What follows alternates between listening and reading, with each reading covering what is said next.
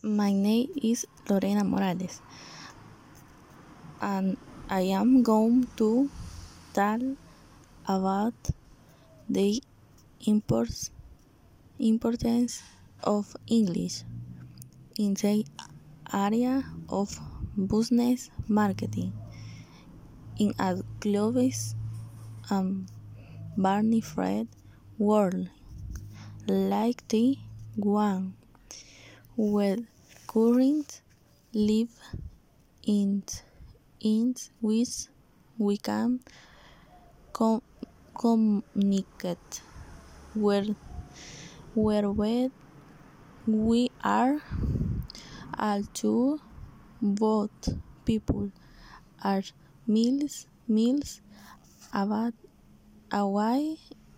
It is now too, too surprising to we able to do it? Different tools since it's something we would welcome use it to yes it is important important. And not only in the business and marketing. Fields language. Language are it valued in all aspect aspect.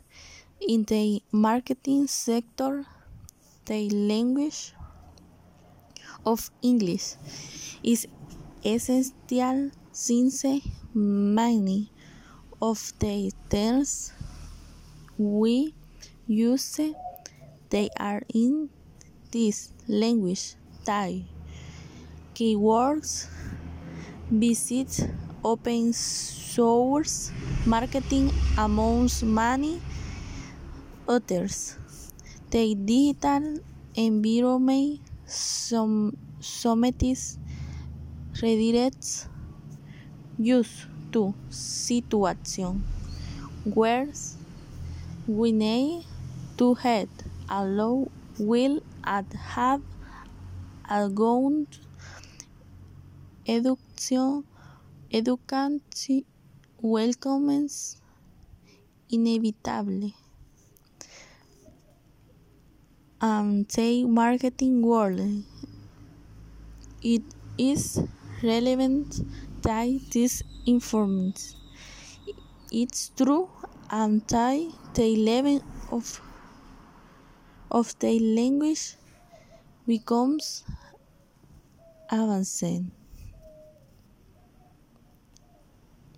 of the connect on the net is English as currently marketing is one of the most developed global and expanding disciplines on the internet.